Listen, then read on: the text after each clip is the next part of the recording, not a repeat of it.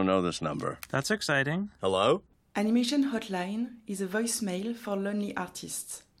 The cancellation of so many festivals this year has stopped happy, spontaneous discussions. I wanted to hear and share news from those animation creators, giving them the opportunity to leave a message without any pressure.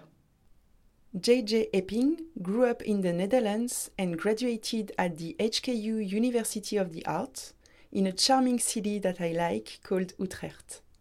She co founded Moldybird Studio along with Diana Van Houten and Ingui Bollé. They specialize in visual development, background art, storyboard, and illustrations, and contributed to the series Undone, directed by Hisko Hulsing.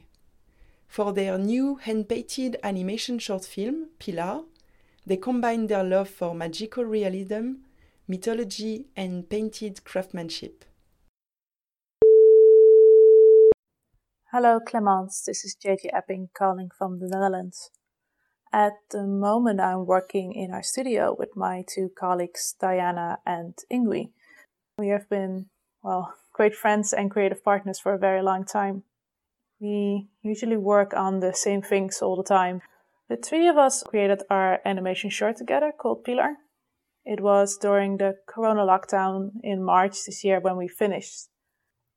The story is about uh, lead character Pilar, who is fascinated with this wilderness beyond the walls of this post apocalyptic and desolate village uh, in which she lives with her only friend. The um, connection between people and nature and our wild side has always been an inspiration for us. One of our inspirations was Pan's Labyrinth, uh, which is directed by Guillermo del Toro. Also, there's a collection of short stories called Sum 40 Tales from the Afterlives by neuroscientist David Eagleman, our animation Pilar is loosely based on this notion of reincarnation and transforming into an animal or beast and finding your true self. I would call myself an atheist, but I always enjoyed grand symbolic storytelling like in myths. Our story idea really worked with a more classic technique so it would feel like a classic fairy tale, even though it is very much in a modern setting. Pilar is a painted animation, which is a form of stop motion. Coming from an illustrator background and only knowing like the basics of animation, Diana and I already made a painted short before called Spellbreaker, where we tried out this specific painting animation technique with the short Pilar, we knew we wanted to perfect this particular painted animation technique. So what we do is that we um, we paint with acrylics on canvas, and we photograph every frame.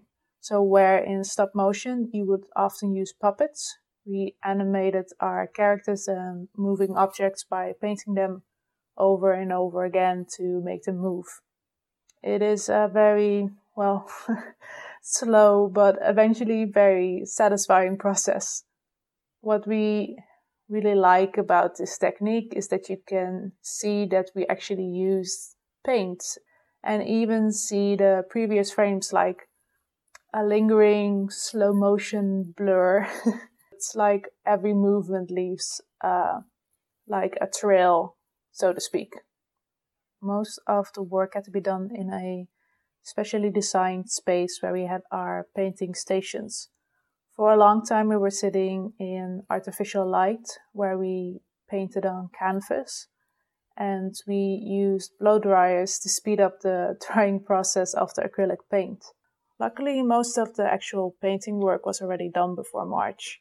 So I can definitely say in truth that in the end it worked out well for the creative part of our film all in all, the writing of the story, finding a great producer, getting the funding, working with amazing line animators from Belgium, and doing the actual animation paintwork, this project took us about, give or take, six years to finish. It was certainly, well, odd finishing our animation in Corona time, because the story is based in this apocalyptic and desolate setting where you don't know what happened, only that the two people are trying to keep out an unknown threat. Um, it seemed, well, a bit of a large coincidence that we had to isolate ourselves uh, during these times.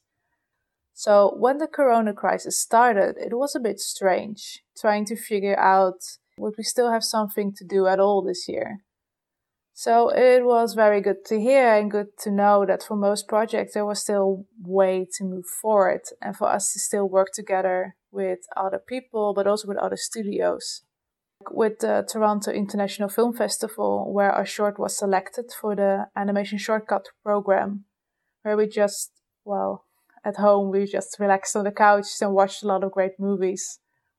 So it's definitely different, but it works. Um, it's just a very different experience for us because I'm already missing talking to other creators, visiting other countries, seeing everybody's work in the theaters. The background illustration work we are doing right now is for a new feature animation film called Nayola, which is directed by a great Portuguese animator, Jose Miguel Ribeiro. And please excuse me for my horrible pronunciation. He is creating a very beautiful story about three generations of women in Angola. The project is being animated in Portugal, Belgium, France, and the Netherlands. So I would be very curious to hear how it's going, if you had any good ideas or tips on how to manage such an immense international project during the corona crisis. I have a bit of a sore throat at the moment, as you can probably hear, so I should follow your advice and make another cup of tea. Thank you, Hisko Hulsing, for introducing us. Thank you, Clemence. Hope to meet you in real life someday. Bye bye.